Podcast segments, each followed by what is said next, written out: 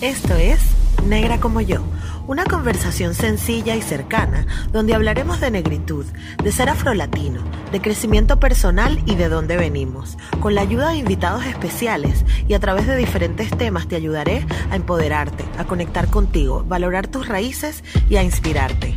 De nacer, negra como yo. Oficialmente, esta es mi primera invitada del podcast, negra como yo. Ella es agente inmobiliario, es asesora de seguros, actualmente vive en Buenos Aires, Argentina, próxima a ser mamá, pero lo más importante de todo es que es mi prima y se llama Astrid Terán. ¡Eh! Muy, muy linda presentación, muchas gracias. Estoy muy halagada.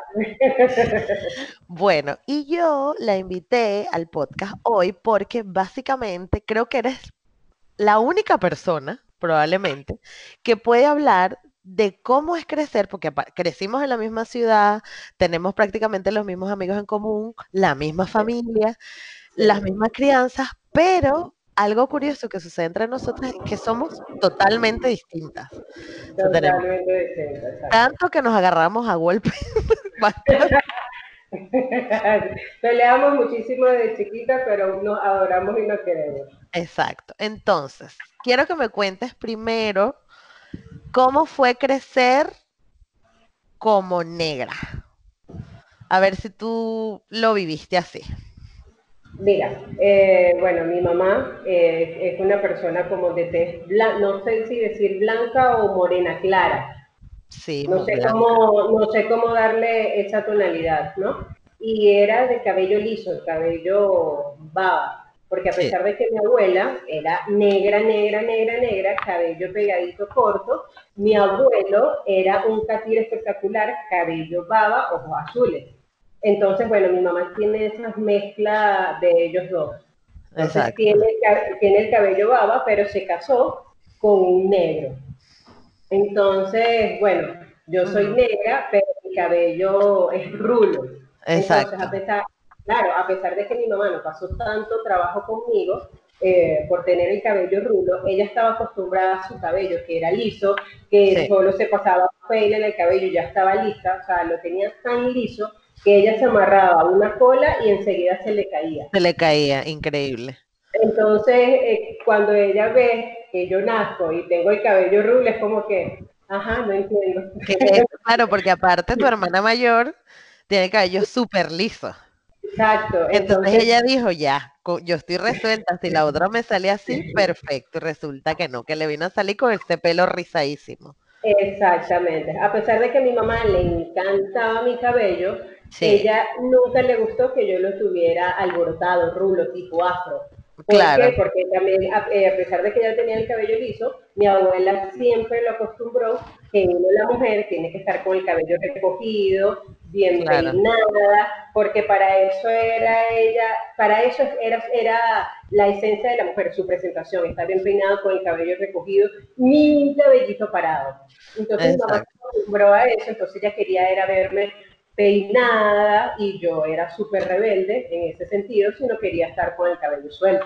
Claro, además, ah, bueno, Astrid y yo somos primas porque ella es sobrina de mi papá y yo soy sobrina de su mamá. Exacto. Este, entonces, mi tía, claro, mi tía trabajaba en un entorno muy de oficina, o sea, tenías que estar de punta en blanco siempre porque Sí, era lo que, era lo que, el deber ser, pues, el- entonces obviamente mi tía, yo creo que traspoló toda esa actitud de, de oficina a, a la vida diaria, ¿no? Claro, o sea, mi mamá trabajaba con mucho público y con personas, si se podría decir, de rango, que siempre era estar bien maquillada, estar siempre con unos tacones, siempre presentable. Entonces, para derecha tiene que estar erguida, o sea, todo como, no voy a decir que como en una línea recta, pero para siempre, pero para ella siempre fue que uno tenía que tener presencia y más cuando uno trabajaba en público. Y así yo me, acos- y así yo me acostumbré. Exacto, hasta los 31 años que tengo ahorita, eh, es eso, eh, la presencia, estar bien arreglada, no salir de la casa sin maquillaje, eso sí, era lo de ella, así sea con un brillito, y siempre con el cabello arreglado, que no era mi caso. E incluso eh, para mi mamá peinarse, o sea, para mi mamá me decía, ¿cuándo te vas a peinar? para ella peinarse era yo secarme el cabello. Exactamente. Tengo el cabello rulo, tengo la facilidad de que me lo seco y me queda liso como que se Exacto. Exacto. Pero, pero cuando me lo mojo es como que total. Sí. yo creo que tú eres.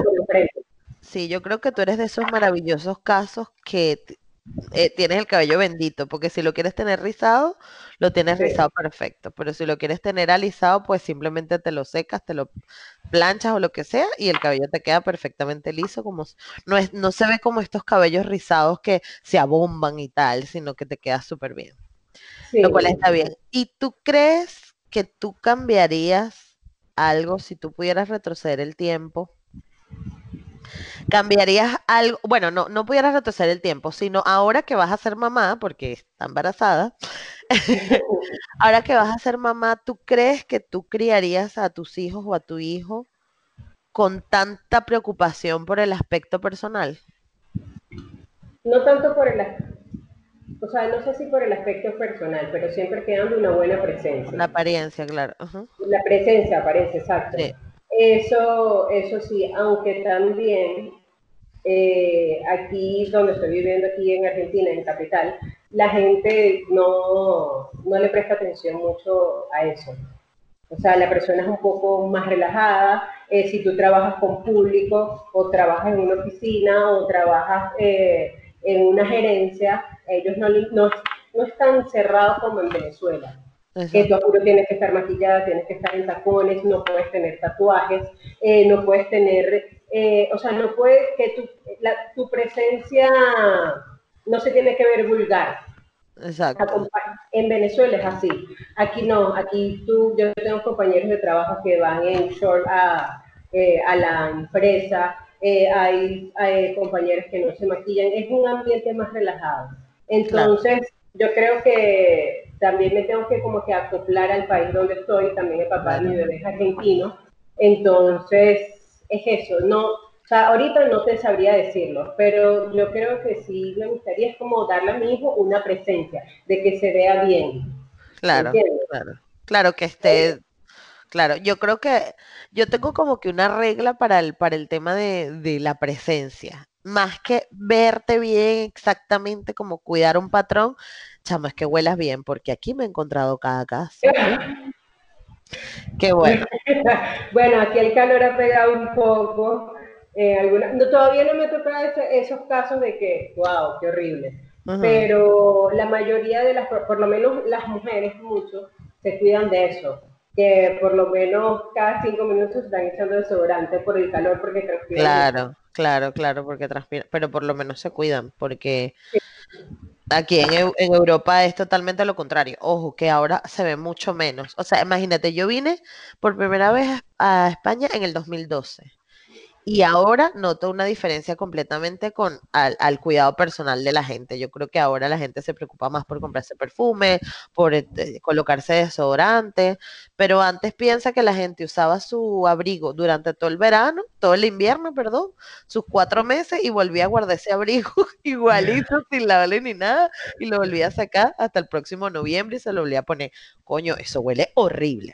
Claro, claro. Y por Pero, obligado que tú estés hay un tupito que se escapa ahí porque tanta blusa, tanta chaqueta que tú te pongas, bueno, claro, vas a tener el cuerpo caliente, pero vas a poquito. Claro, estas bueno, mira, vamos a transportarnos un poco a nuestra infancia. ¿Qué recuerdos tienes tú de tu infancia y qué recuerdos tienes con tu cabello? Porque bueno, básicamente este podcast habla sobre la negritud y tal. Yo creo que el rasgo más característico que tenemos los negros es que tenemos el pelo muy, muy rizado. Entonces, ¿qué características, o sea, qué, sufrías mucho con tu pelo cuando estabas chiquita, tú para peinar, cuando te tocaba ya peinarte a ti sola? Mira, mi mamá cuando cada vez que mi mamá me tocaba el cabello, yo quedaba china. Claro. Ella me lo estiraba tanto para que no se me parara ningún cabello que hasta llegué un momento y que a los tres años de ahí que yo me peino sola. tranquila. claro, que déjame en paz, por favor. ya no me quiero quedar más calma. Ya yo no quiero que la ceja me llegue, a la me llegue al cuero cabelludo. Coño, claro, claro. No, bueno, sí, eso. Lo que pasa es que también eh, mi papá también me veía el cabello y me decía, ¿qué hago? Y él me mantenía el cabello corto, por lo menos esa edad de cinco años, seis años, yo siempre tuve el cabello corto, hasta que yo dije, sabes, soy una niña, las niñas no tenemos el cabello corto. Claro, te identificabas con tu género, coño, claro. Que papá no, te, no, no dio resultado, no puedo ser varón. exacto, exacto. Déjame crecer femenina. Entonces, nada, me lo dejé crecer. Recuerdo cuando yo tenía, no sé, como 12 años, que mi mamá me mandó a desrizar el cabello. Sí. Por eso mismo, porque yo tenía el cabello, era rizado, es, rizado, mi cabello es finito, y mi mamá me lo mandó a desrizar, pero era por eso. Ella le gustaba mi cabello, pero siempre existía ese patrón de mi abuela de que por peínate, eh, amárrate el cabello, estás como una loca. Entonces, pues, yo pasé, yo creo que como que mi adolescencia eh, deslizándome el cabello, pero aún así no dependía de eso, sino para mí no era, no era el problema, o sea, mi problema nunca fue de yo tener el cabello rizado, sino eh, mi problema era porque me gustaba tener el cabello liso. Y eh, para y era más fácil secárselo, ayudar, deslizándoselo que secándome yo misma el cabello teniéndolo naturalmente. Claro, o sea, cuando me refiero a naturalmente es sin ningún tipo de químico que te, que te alice. Que te alice en la raíz, claro, claro. Exacto. Entonces era más que todo por eso. Hasta que, no sé, yo pasé toda mi adolescencia en eso, entonces entré desriz y pasaba cinco o seis meses sin desrizármelo y nunca le prestaba atención. No, claro. Entonces no fue, no fue como que yo depender de que juro me tengo que desrizar el cabello o para verme bien, sino simplemente lo utilizaba era para mi facilidad para yo secarme el cabello. Claro. Pero hay algo que también cada vez que yo iba a la peluquería, a mí me decían, qué lindo rizo tienes, ¿para qué te lo vas a secar? Entonces, lo los peluqueros me decían, no te quieres hacer un sacaondas. Y yo digo, brother, o sea, o te gusta mi cabello o no te gusta que me estás mandando a desfrizármelo. entonces, Era, entonces era eso. Era como que ¿Sabes qué pasa? Que es que en Venezuela no hay, no hay nadie que sepa, que sepa manejar un cabello natural 100%. O sea, hay mujeres que saben desrizar el pelo, buenas, malas, más o menos tal, y peluqueros normales que saben manejar pelo liso. Obviamente tú eres un peluquero de pelo liso y dices, yo esta mujer, primero le pongo un sacaondas, que es lo que se está llevando, porque además en esa época, ¿cuáles eran nuestros referentes? Las Destiny Child, la Janet Jackson, y todas esas mujeres se desrizaban también. Y, más, y peor, porque esas mujeres allá usaban pelucas. Entonces, ni siquiera se, ¿sabes? Entonces era como que era el referente. vamos a ponerte un sacaonda y entonces ya con eso el pelo se te alisa. Y yo también claro. en el cuento del sacaonda. Y, y todavía me lo dicen hoy. Y claro, y también recuerdo que también salió una, como una modita de el desrichino. Ah, claro, el, alisado japonés. exacto, el alisado japonés y también la plancha azul. sí, la baby era un furor de quién tenía el cabello más listo. Sí. Entonces, cuando tú este ves que estás quemando el cráneo y, y, y, dejas el cabello en la plancha, tú dices, no, esto no está bien, o sea, yo lo que me estoy es matando el cabello. Sí. Y yo me corté de veces el cabello, o sea, no sé cuántas veces yo he tenido el cabello corto y creo que eh, ha sido lo mejor del mundo, porque cada vez que uno se lo corta, después uno ve la, natural, la naturalidad del rizo y de cómo te va creciendo, de que no tienes necesidad de peinarte, que no tienes la necesidad de que ahora, de darte una forma, porque cuando uno se riza el cabello y luego te lo, te lo, no te lo secas, sino lo mantienes mojado, tu cabello parece una carne mechada que tú misma le tienes que dar forma con tus manos. Cuando ya te lo dejas completamente natural, es como que o sea, se hace solo, el peinado se hace solo. Sí, sí, sí, absolutamente. Y lo bueno en tu caso particularmente es que tú has pasado por muchas transiciones.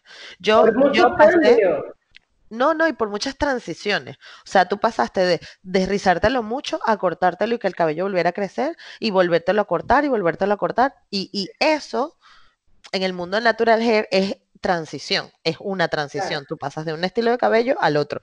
Y por ejemplo, yo que viví solamente una, entiendo el terror que da cuando las carajas cuando eres una caraja que por primera vez tienes que pasar transición. O sea, la memoria no nos lleva hasta cuando tienes 10, 11, 12 años, que te derrizas por primera vez, ahora que tienes 20 y pico. O sea, tu, tu, tu vida pasó siempre con el cabello derrizado y que tengas que empezar a cortarte el pelo. O sea, es una vaina horrorosa. Tú, es lo que te digo, tú eres un caso muy aislado porque primero tu tipo de rizo permite todo, permite alisarlo y permite tenerlo rizado. Y aparte, nunca tuviste miedo a cortártelo. Que eso es un miedo que tenemos, que tenemos. O sea, a nosotras, las mujeres que tenemos, el, mientras más afro es el cabello, nos joda que nos crees que es una vaina. Y es que es una vaina que tenemos que. Este pelo crece para arriba. No hay de otra. No hay otra forma de verlo. Crece para arriba. Entonces, que a nosotros nos crees que el pelo es un pelo de una vaina. Entonces te salen tres mechitas y uno no quiere perder eso. Y si te toca cortártelo, es lo más horrible del mundo. Pero. Mira, yo si tú sabes este cuento, eh, que cuando yo vivía en Venezuela, yo me secaba el cabello dos veces al mes.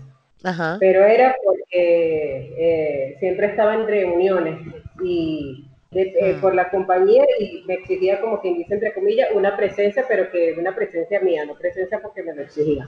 Exacto. Entonces, la oficina, nosotros teníamos una oficina en el centro comercial Y entonces yo llegaba, ejemplo, con el cabello rulo y estacionaba el auto. Y entonces después el que, el, el que... El vigilante. No, no, ah, el, que vale me decía, me saludaba, hola, ¿cómo estás, Plata? Y después yo llegaba en la tarde con el cabello liso a retirar el auto. Y él me, me quedaba viendo, y me decía, ¿y tu hermana? Y yo, ay, está en la oficina. Y él, ah, Chica, vale. mañana. Y así pasó como dos meses. Hasta que, hasta que me, me, dijo, ya, hasta que otro señor me dijo, negra, ven acá, ¿qué pasó? Tú le puedes explicar a él que tú eres una sola. Y yo, ¿cómo que yo soy una sola? Porque él pensaba que yo tenía una hermana gemela, la que tenía el cabello liso y la que tenía el cabello rulo. Claro, chica. Entonces él estaba confundido. Yo decía, no, yo soy la misma. Pero era por eso, porque cuando yo me aliso el cabello es un cambio total. Radical, sí, sí, sí, total. Que, que, se ve de verdad mucho la diferencia. Eh, el aspecto de la cara me cambia, me veo yo creo que a mayor de, la edad, que tengo. Pero cuando tengo los rulos es como una esencia natural, más relajada. Juvenil, juvenil. Ayer me dijeron que tenía menos de que 28, de 29 años. Coño, mira, mami, es que está la melamina, la melanina. Mira, ¿qué te iba a decir? Ya podemos ponernos un poquito más, un poquito más intensas, pero esta es la finalidad de este podcast de abrir conciencia. Vamos a pensar y vamos a cuestionarnos. ¿Tú de casualidad llegaste a vivir, que tú te acuerdes, episodios de racismo en Venezuela? Directos o indirectos. Yo creo que los, los racismos que yo vivía era eh, negra de mierda o pedazo de negra. O sea, cuando una persona estaba molesta, pero yo de verdad no, dejara, no dejaba que eso me intimidara o llegara a sentirme menos.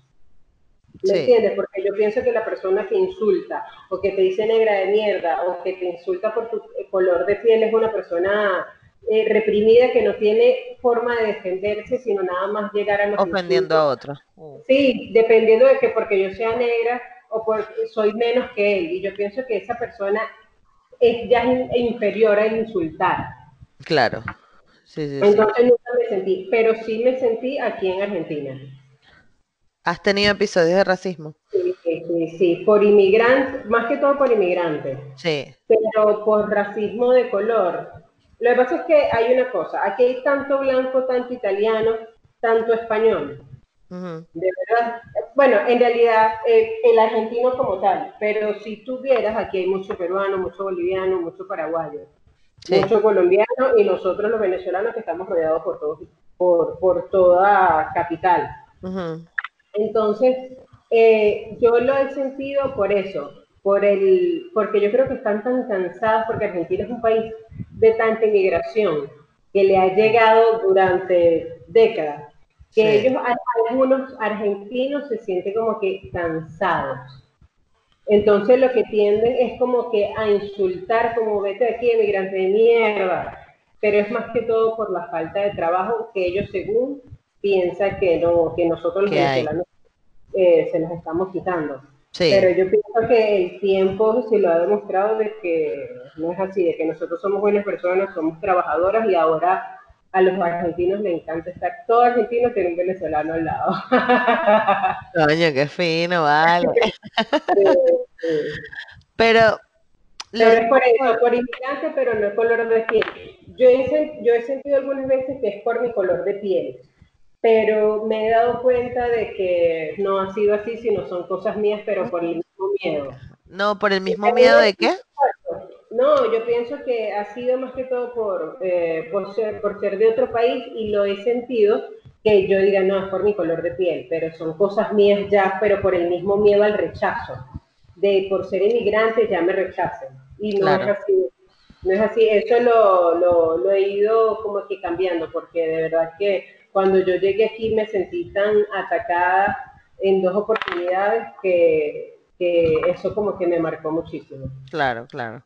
A mí, por ejemplo, lo que me pasa es que no, o sea, me cuesta mucho tener seguridad en mí misma y, y luego entendí que mucha de esa inseguridad, de esa, de esa falta de confianza en mí misma viene dada por, por, el, por, por, el, por la herencia histórica, básicamente por la herencia histórica, porque a mí, mi mamá a mí me crió siempre toda la vida, usted no tiene que estarle pidiendo nada a nadie, usted tiene que recogerse, usted no puede estar, deja la bulla, deja el escándalo, tú no puedes, entonces tú creces, aunque yo no soy una persona introvertida, ojo, soy muy insegura. Soy muy insegura. sí. Son cosas muy distintas. Sí, sí, Uno puede ser muy chévere, muy introvertido. Y, y no es justo y, pero hay algo de ti, o por lo menos cuando te tocan una tecla, o por lo menos cuando ya hay algo más en confianza, más íntimo, es cuando uno comienza con las inseguridades, porque a mí también me pasa, a mí yo soy eh, súper abierta, conversadora, extrovertida, pero a nivel de pareja yo soy un caos total. Coño, sí, tú sí eres arrecha. ¿Por qué? Mira, porque... vale. Porque yo más bien diría que no, que lo contrario. Pero ya va, son dos cosas muy distintas. Coño, que no sé si decir esto. Son dos cosas muy distintas. Una cosa es. La putería. una cosa es una previa. Ah, ok. Cuando ya uno tiene algo más legal, más formal. Hmm. Una cosa es el relajo Claro, pero es que, bueno, y yo, y yo te menciono. Una cosa es una cosa y otra cosa y otra cosa es otra cosa, como decía el gran filósofo, este, Simón Roosevelt. Mira, no, pero este, lo que pasa es que yo lo digo porque, fíjate que es, lo que te digo, yo soy súper extrovertida. O sea, tú me pones a bailar en una plaza, la tanga de Diosa Canales y te la bailo. Esa vaina tú no la haces. O sea, yo era de las que me metía en la rueda de tambor y abría la rueda de tambor. Y tú, Hay otra cosa muy importante, lo que es tener ritmo y lo que no es tener ritmo. En mi caso, yo tengo mucho ritmo y usted lo tiene. Ah, Para los que no conocen, sabrán que, entenderán. La verdad. No, pero quiero decir eso, que yo era la que abría la rueda de tambor y a ti eso te costaba. Pero a, mí, me, a mí me tocaba cuadrar con un carajo y yo sufría y tú, bueno, pero tú eres huevona, que no sé qué. Y tú eres una de las personas que vivió esas vainas. Este, en cambio, tú eras mucho más lanzada. A eso, a eso yo me refería con la confianza en, en, ti misma, pues, que tú eres como mucho más abierta en ese sentido, sin embargo eres más introvertida para algunas cosas y yo soy todo lo contrario. Yo soy súper salía, pero, pero me cuesta muchísimo pero como te digo, una cosa es una cosa, una cosa es la, no lo voy a llamar la putería porque ya yo voy a ser mamá. Hay que cambiar los términos. una cosa es ser abierto. Ah, una cosa es ser amigable. Carismática. Exacto. Una cosa es querer dar amor. Y otra cosa es cuando tú tienes que dar amor y recibir amor. A ponerlo así. Ya, ya, ya. sea, una cosa es cuando tú quieres dar amor sola, amor entre otras cosas, y otra cosa es cuando quieres dar amor de verdad, sincero. Amor personalizado. Pero, exacto. Pero bueno, eso, yo creo que esa es una, una otra de las cosas curiosas que, que pasa entre nosotras, pues que tú siempre, que yo, yo soy de las que pienso que tú fuiste criada como una blanca y yo fui criada como una negra cachifa esclava del 1800. No, ni creo. Lo que pasa es que de verdad yo, bueno, gorda, pero ya va, ya va, no te creas. Como yo era yo de chiquita, horrible, yo era un patito, yo siempre he dicho, yo era un patito, yo, yo era un patito feo y me convertí en un bello cisne. Ay, arrecha. Mi amor, sí, ese ha sido mi, mi, ¿cómo es que se llama? Mi eslogan siempre. No Pero es jodas, por te eso, lo vamos a poner en la tumba. Tu Porque yo cuando chiquita era horrible. ¿Te acuerdas que yo tenía hasta los dientes picados? Era horrible. Era fea y la gente me lo decía, la gente me rechazaba mucho. Pero, mi mamá en eso me protegió mucho. sí, En eso. Eso me protegió mucho. Es como que ella misma con su amor me dio mucha seguridad. Entonces yo digo, coño, pero si mi mamá me está dando seguridad en que yo puedo hacer, yo me puedo creer. O sea, ¿quién más? si una madre no te lo dice, ¿quién te lo va a decir? claro, pero para ¿Me que tú veas, Entonces como que uno como que yo no me quiero sentir menos que más o tú no eres más que yo y por eso es como que yo o me preparé o siempre, eh, eh, o sea, no sé cómo decírtelo, o sea, no dejé que eso me afectara, ni los comentarios de las personas, ni, porque mi color de piel es, es morado, verde, azul, sentirme rechazada, no. pero yo, por eso yo te lo digo, porque a mí me pasó todo lo, yo pensaba, o sea, mi forma de pensar era completamente distinta. Yo decía, claro, es que mi mamá me lo dice porque es mi mamá. Y obviamente nadie más me va a querer más que ella. Entonces ella me ve con los ojos del amor, pero no es verdad, ¿entiendes? O sea, era mi caso. Tú lo, lo veías desde el, desde el punto de, es mi mamá, obviamente, ¿quién más me va a decir la verdad? Y yo decía, no, es que mi mamá me lo dice porque es mi mamá y porque ella quiere que... Y, y, y nada, básicamente eso, son como que las, las, las inseguridades con las que uno crece. ¿Tú te acuerdas que Sí. nosotros nos hacían trencitas cuando íbamos en vacaciones para Chirimena? Sí, No, era llegar, era llegar a Chirimena y las dos putucún, hacernos las trencitas y ya no nos peinábamos más hasta que no nos quitábamos. Tú siempre te las quitabas antes que yo, porque tú te la Claro. ladillabas. Claro, lo que pasa es que el pelo, también, sí, dolía. Y también yo quitarme las trenzas era una tortura. Claro, claro. Porque se me enredaba, se me enredaba todo y, y no. Las odié siempre. Bueno, sabes que en este podcast tenemos como un- unas pausas que siempre son a mitad de, de episodio, más o menos. Ya llevamos. Y esta pausa, pues, puede ser para hablar de alguna película que te guste o que hayas visto hace poco, que te haya gustado.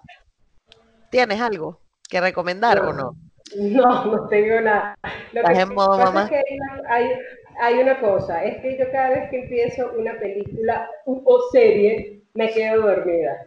Entonces cuando me despierto, que capítulo final, la broma dura y que 10 temporadas. que- no la viste. Y, que- y pues te puedo decir esto, o sea, por lo menos eh, eh, esta serie You, ¿sabes? Ajá. Segunda temporada por Netflix.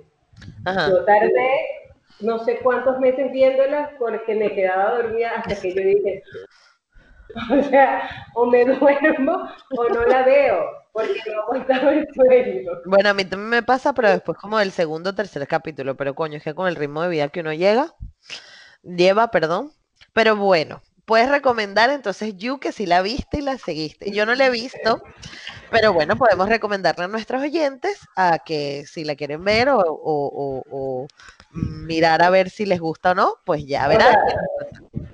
Si son unas personas paranoicas que por ver You no van a postear más nada en sus redes, entonces no la veo. Entonces- un tipo loco obsesivo y ya, que la segunda temporada está más loco y obsesivo, sí. Entonces, Pero ya, ok. Entonces, para las personas que tengan miedo a las redes sociales y crean en teorías conspirativas, pues mejor no la vean. no la veo. Vale, pues volvemos con el podcast.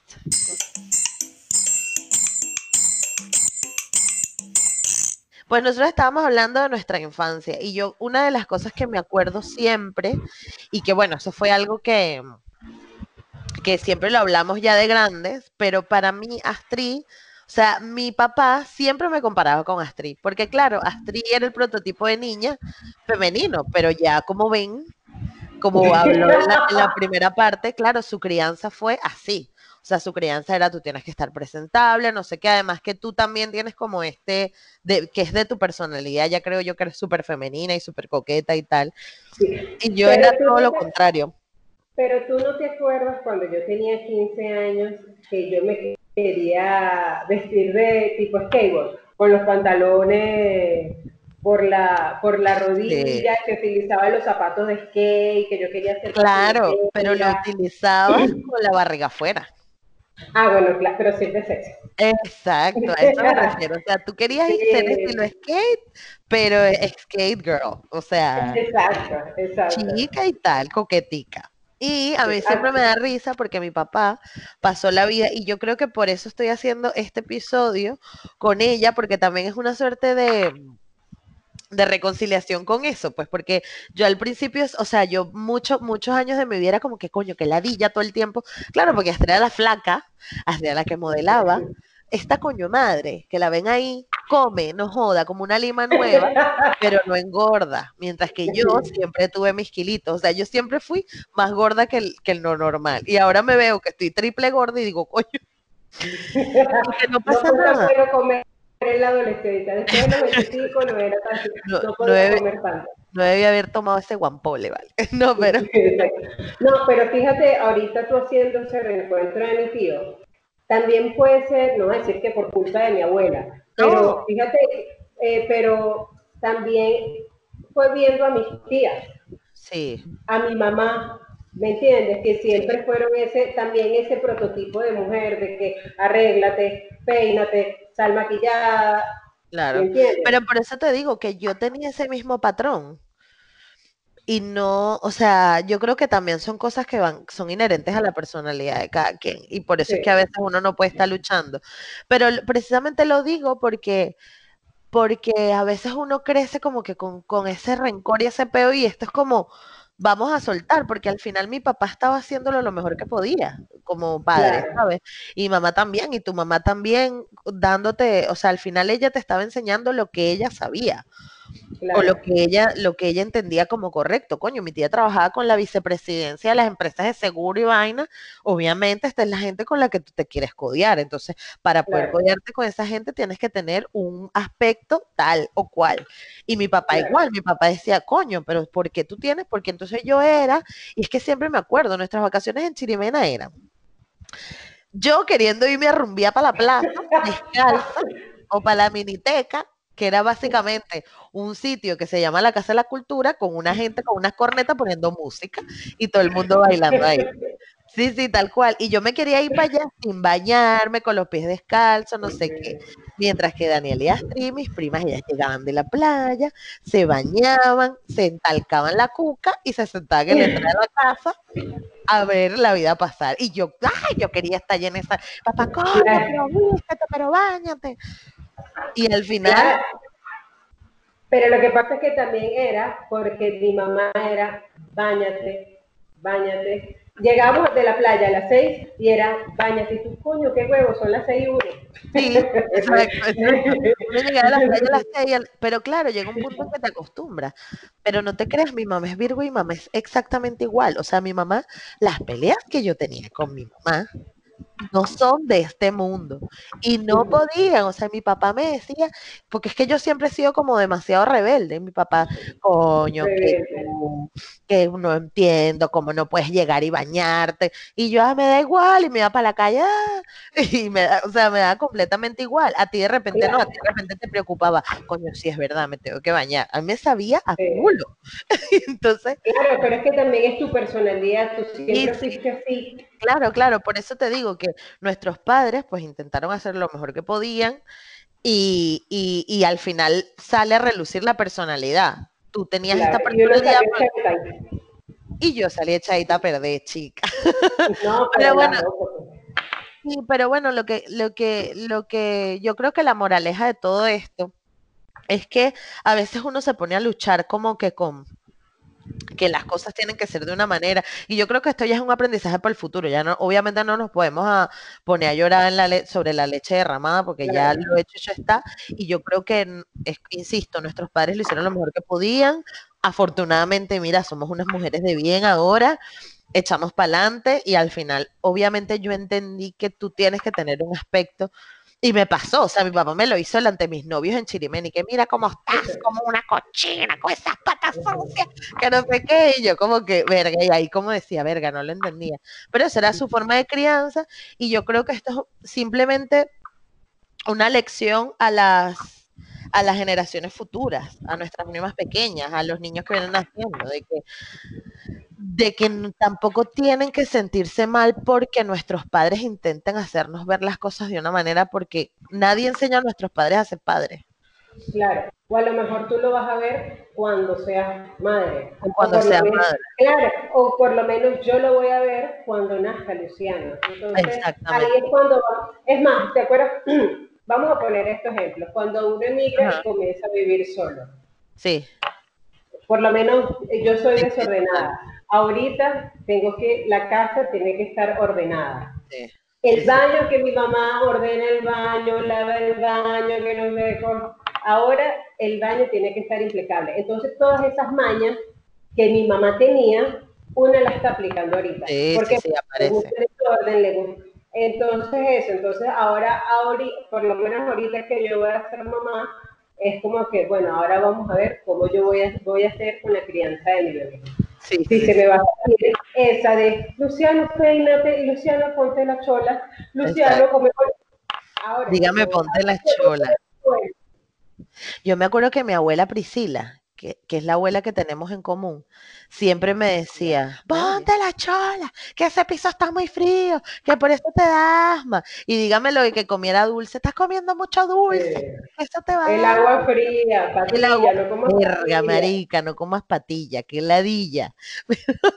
Pero bueno, tal cual, cosas inherentes a, su crianza, eh, eh, fue la forma en que ellos aprendieron, fue la forma en que ellos crecieron y fue la forma en que buenamente nos pudieron criar.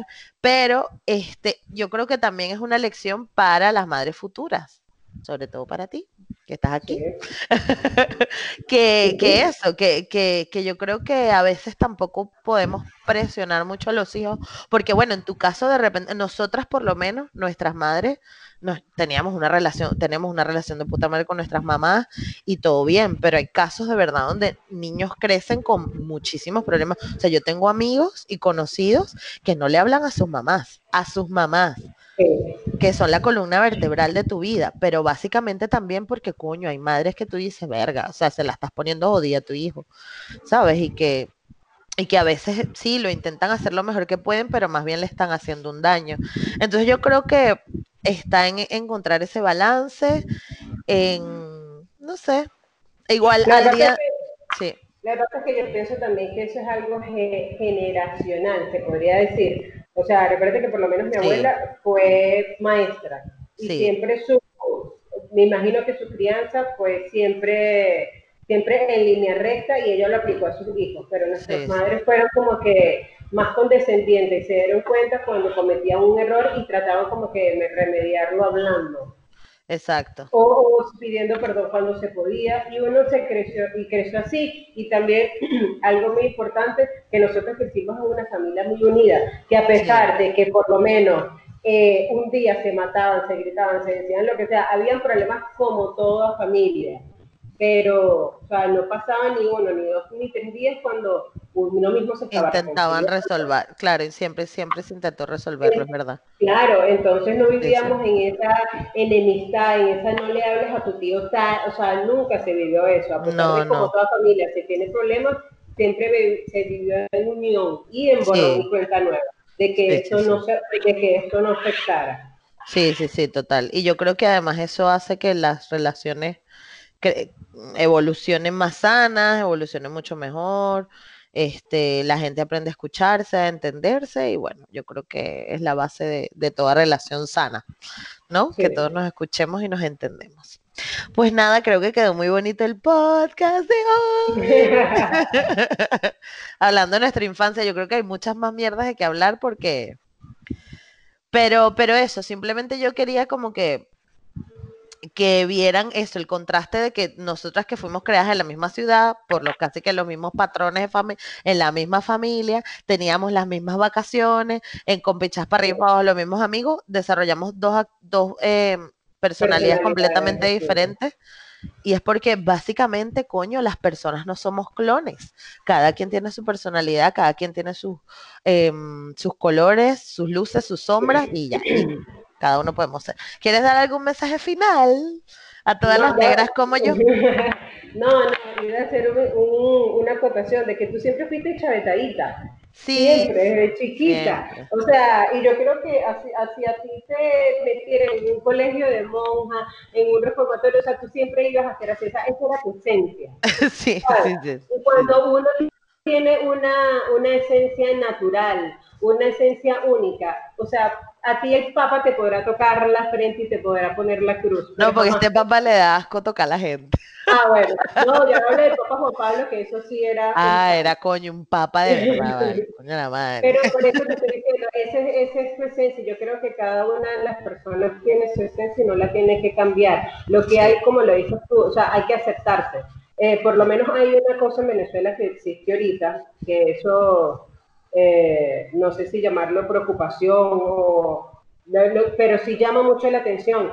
Es que las mujeres están bien, cuidan su apariencia, pero están cuidando su apariencia en un aspecto que se ven horrible. O sea, no te ves lo que estás viendo es vulgar. Sí, sí, sí, sí. Sí, porque... sí, es como que exageran. no te estás viendo natural, no te estás viendo sexy, te estás viendo es vulgar. Y yo creo que más de verse vulgar, no estás llevando como un mensaje muy claro al mundo, sino estás buscando es huevo que te mantenga. bueno, pero yo creo que también cada quien toma sus decisiones, ¿no? Sí, yo creo que falta de padre y amigo. epa, epa. Eh, pero no, eso, yo creo que, que nada, que cada quien mantenga su esencia. Gracias por estar en este episodio. Que tengas un embarazo precioso, que Luciano venga sano. Y nada, y ya quedaremos. No, vale, gracias a ti por la invitación. De verdad que este no sea ni uno, ni dos, ni tres podcasts, sino sean muchísimos que te vaya muy bien en lo que te propones en todos tus proyectos, que yo sé que, yo sé que sí, que vamos bien, Venezuela, vamos bien. Vamos bien, coño.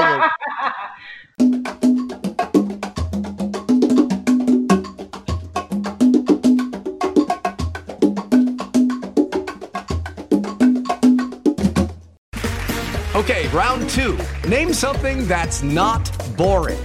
A laundry? Ooh, a book club. Computer solitaire, huh? Ah, oh, sorry, we were looking for Chumba Casino. That's right. ChumbaCasino.com has over 100 casino style games. Join today and play for free for your chance to redeem some serious prizes. ChumbaCasino.com. No purchase necessary. Full prohibited by law. 18 plus terms and conditions apply. See website for details.